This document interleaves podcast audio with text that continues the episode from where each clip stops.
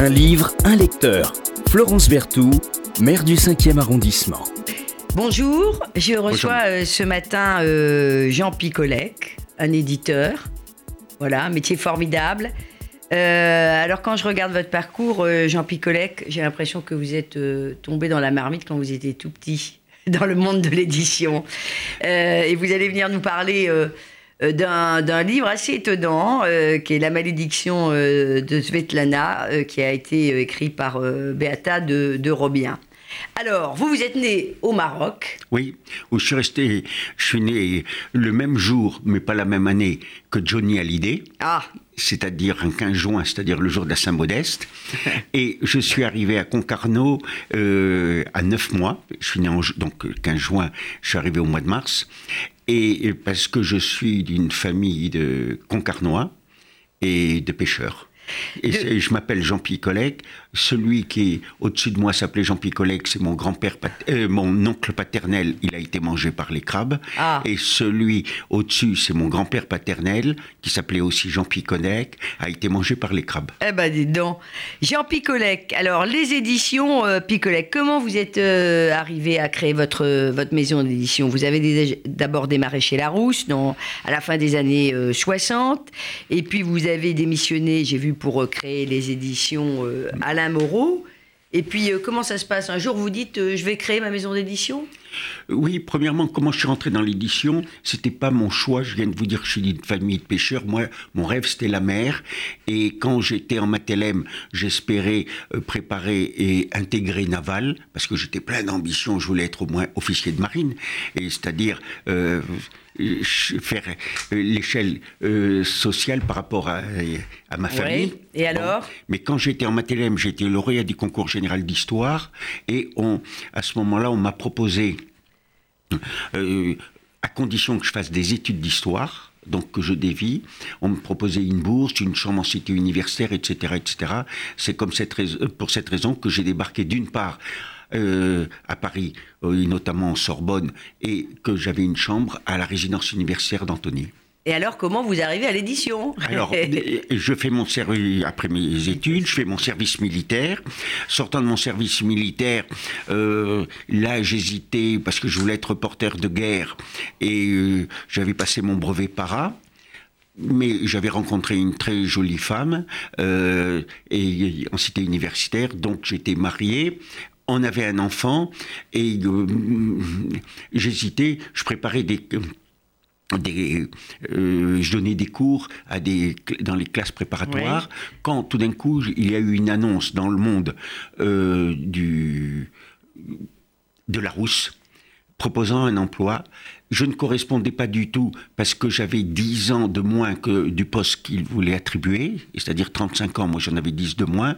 J'ai quand même postulé. Et vous avez été recruté? Oui, parce que j'étais lauréat du concours général. Ah bah, bien sûr. Et le patron du concours, euh, le patron de chez Larousse, Jacques Ollier Larousse, euh, avait été lauréat, euh, avait été présenté au concours général, il n'avait pas eu. Ah oui, alors donc il était, il était tout à fait admiratif. Et alors comment, en deux mots, parce qu'on va passer au livre de Béateux de Robien, comment vous décidez de créer vos propres, votre propre maison d'édition? Alors, je. Je crois que c'était en 1978, c'est ça? Euh, Alors. D'abord, je décide de quitter la Rousse pour créer une maison d'édition avec un ami qui avait une agence immobilière rue Monge, ce qui vous dit quelque chose. Et euh, je voulais devenir le patron.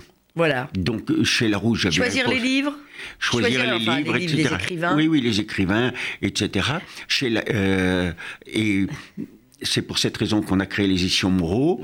On a eu une certaine usure euh, parce que euh, le Alain Moreau, euh, c'est lui qui avait apporté beaucoup d'argent et les gens voyaient que c'est moi qui décidais, donc il était bon. Bon, bref, vous créez votre maison d'édition. Quelle est la, particularité de, la maison Picolec? Pluridisciplinarité totale? Comment vous faites les choix des, Alors, des livres? Je publie. D'abord, ce que je connais le moins mal, c'est en fonction des études que j'ai pu faire, et euh, c'est-à-dire des études d'histoire, de ou de, politique.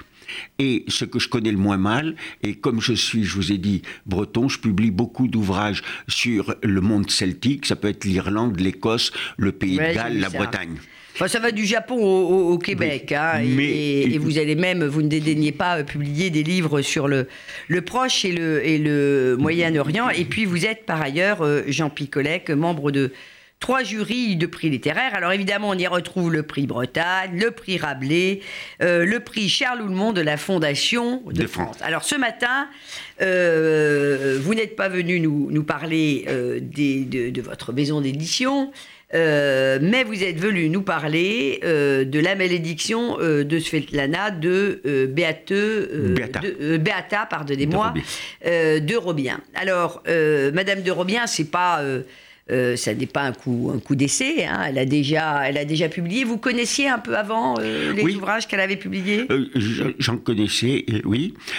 alors, Beata de Robien est une Polonaise qui a fui le régime communiste autour des années 1980. Ouais. Et elle est venue s'installer en France et j'avais eu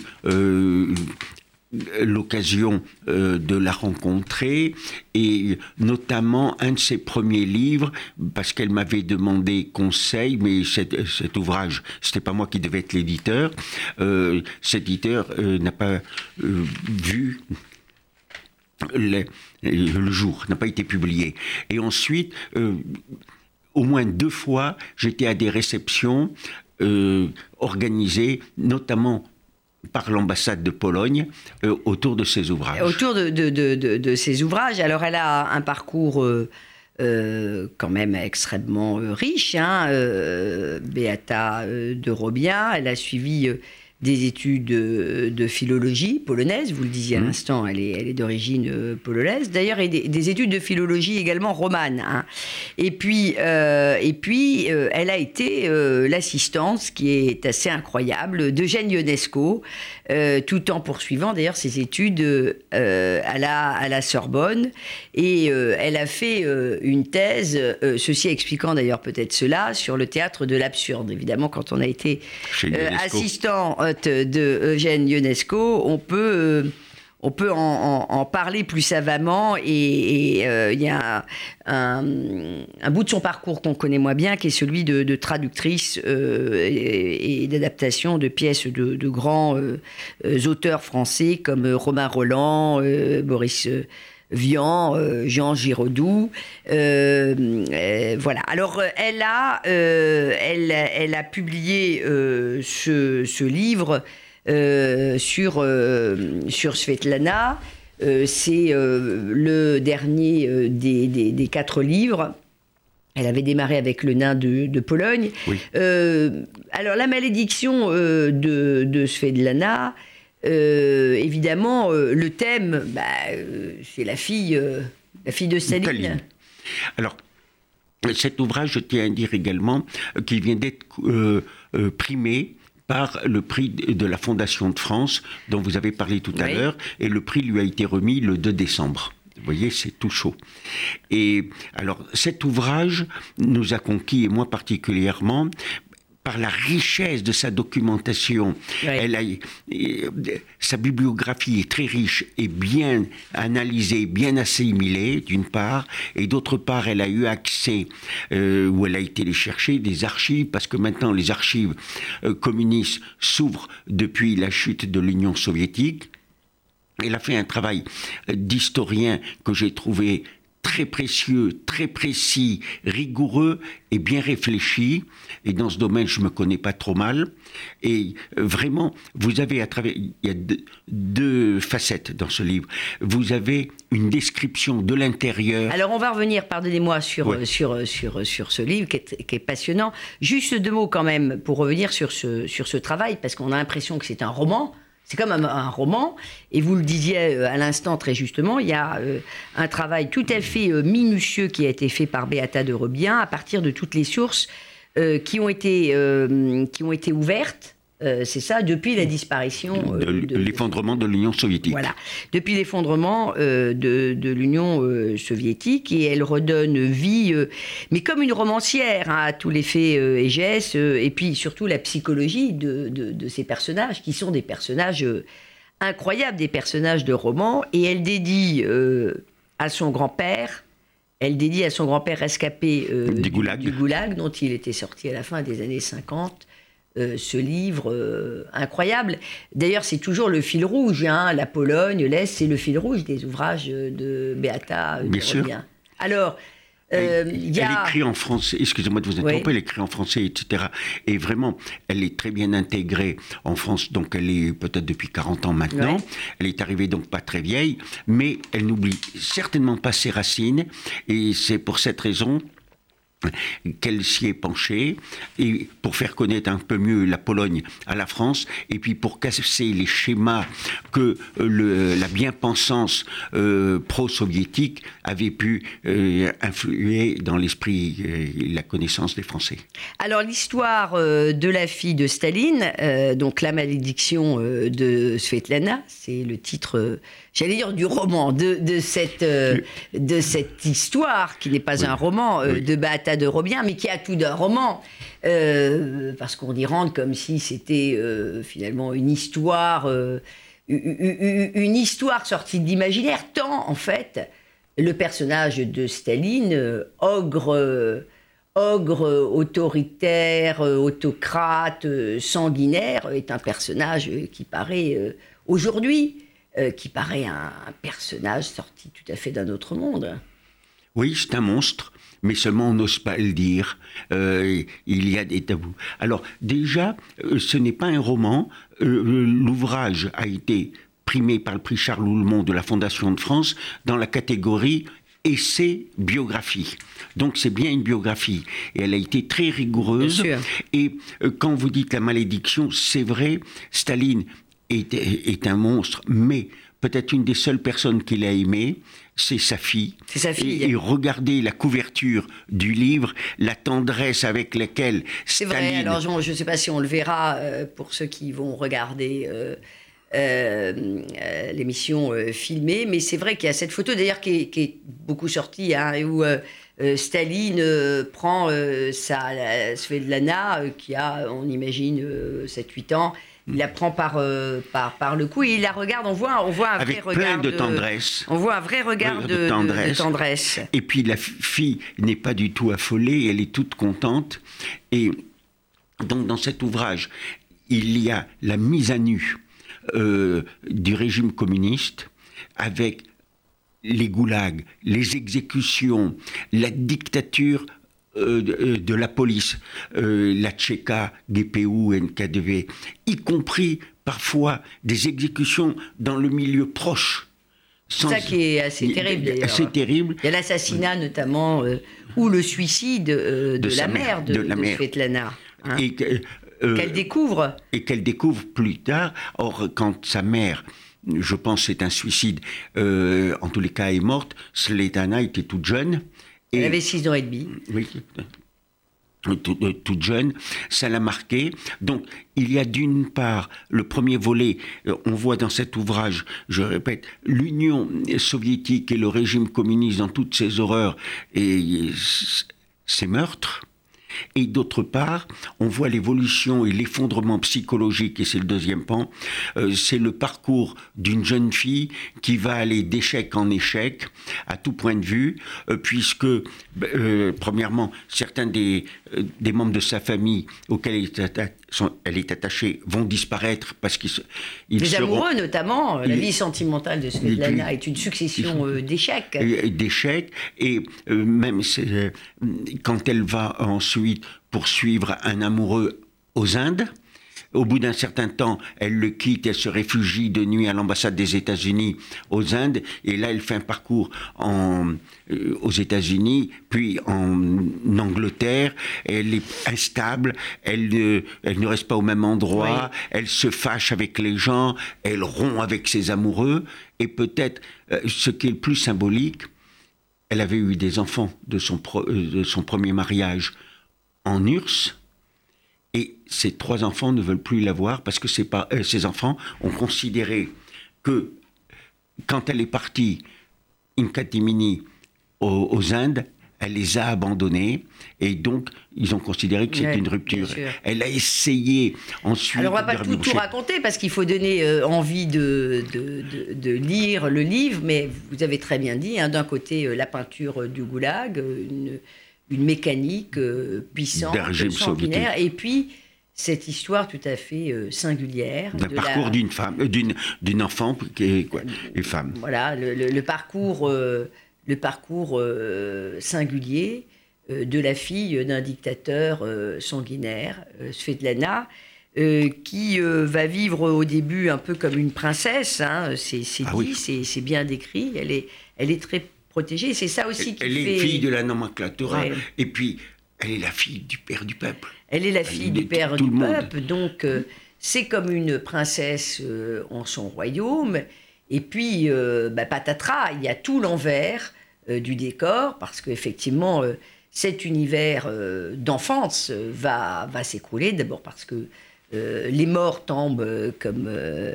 euh, comme, euh, comme gravelotte, et, et puis, euh, et puis parce que euh, aussi elle-même va être totalement perturbée par cet univers, cet univers de, de violence. Et puis il y a la fin des années 60. Alors les années 60, vous le disiez, on l'autorise à rentrer aux États-Unis dans des conditions totalement Oui, racambolesques. oui, oui. Alors on peut se dire ah, maintenant ça va être, c'est l'Occident, la liberté, et assez paradoxalement, euh, c'est pas la fin de ses ennuis. Non, mais là, je pense que c'est des troubles euh, ou des malaises. Euh, je suis pas psychiatre, psychologique profond, parce que elle est adulée. Elle se fait des amis sincères avec lesquels elle va rompre. Elle déménagera. À un moment, elle sort ses mémoires, ce qui va être un triomphe extraordinaire. Elle est très riche et elle dilapide plutôt bêtement son argent. euh, Elle passe de la surveillance du KGB euh, à celle, euh, à celle du, du FBI aussi. Et euh, elle aura quand même, sur la fin de sa vie, enfin la deuxième partie de sa vie, on va dire ça comme ça, son dernier et, et éphémère mari, qui va lui donner, ou c'est elle qui va lui donner plus exactement, une fille, Olga. Et c'est quand même Olga, qui est née assez tardivement, Oui. euh, en 71, qui euh, va accompagner euh, sa mère aussi. Alors je ne sais pas ce qu'est devenue cette, cette, cette jeune Olga, mais elle l'accompagne pour le coup dans, dans, dans l'errance de sa seconde partie de, de vie. Oui, alors je ne sais pas ce qu'est devenue la fille. Euh, de toute façon, moi je n'ai pas fait de recherche sur la fille de Staline. Euh, mes connaissances sont fondées euh, en grande partie uniquement sur ce livre, donc je peux parler que de ce livre. Bon, je, connaissais l'arrière-plan de l'Union soviétique et tant qu'on n'aura pas mis à jour les, les choses, parce que quand on avait dit on va faire la perestroïka et le glanost, on ne l'a pas fait, on n'a pas ouvert les archives, quand vous pensez que jusqu'à quelques années, on nous disait que les, les, euh, les meurtres des officiers polonais à Katyn étaient l'œuvre du. Troisième Reich, alors que des, et- des journalistes français, mais co- comme le nom, il faut s'en méfier euh, politiquement, puisque c'était euh, Brasillac qui l'avait montré que ça pouvait pas être les Allemands, puisque sur les tombes, il y avait, je suis pas botaniste, euh, de l'herbe qui était haute comme ça. Donc c'était, euh, quand c'était les ça, c'est soviétiques... une, une des, un des moments, évidemment, qui est, qui est cité dans, dans le livre. Et On va surtout, que ça touche se- les, et surtout que ça touche les Polonais, Bien donc sûr. On va bientôt se, se quitter euh, euh, sur euh, ce livre, La malédiction de Svetlana, euh, de Beata, euh, de, de Robien. Euh, je voudrais juste, peut-être si, si vous permettez, euh, revenir, cher Jean euh, Picolet, qui est, ve- qui est venu ce matin nous en parler, sur euh, juste une scène qui est décrite, celle de mars 53, le 2 mars 53, quand Staline agonise au Kremlin. Svetlana assiste aux derniers instants de son père, qu'elle décrira plus tard. Et je cite la Beata de Robien. qui cite elle-même donc Svetlana. Beria, le plus fourbe de tous, était excité à l'extrême et sur son visage déjà hideux, éclaté par moments les passions qui l'agitaient, l'ambition de pouvoir, le pouvoir, le pouvoir, la cruauté, la malice. Il s'efforçait en cet instant capital de ne pas avoir l'air trop rusé et cela se lisait sur son front. Tout le monde en Russie savait que nul autre ne détenait autant de pouvoir que cette horrible personne au moment euh, de euh, sa mort. Et la fille ajoute en parlant de son père, il étouffait sous nos yeux, de Dieu n'accorde une mort douce qu'au juste. Voilà, et je trouve que ça rend euh, bien compte ce petit passage de, cette ambiance incroyable, pesante, autour de, de ce fait-là, qui sera finalement d'une certaine manière l'ambiance de, sa vie, parce qu'évidemment sur le plan psychologique, ça va beaucoup la, marquer. Merci beaucoup. Euh, je voulais rajouter une chose pour vous dire bravo pour le, euh, choix de, ce passage que je trouve très significatif. Merci beaucoup, euh, cher Jean Picolec. Et allez lire ou relire La malédiction de, Svetlana, de Beata de Robien, qui vient d'être primée, comme vous l'avez rappelé. Et puis, c'est un ouvrage sorti chez Albin Michel, l'éditeur. vous avez raison de le rappeler. Un livre, un lecteur. Florence Berthoud, maire du 5e arrondissement.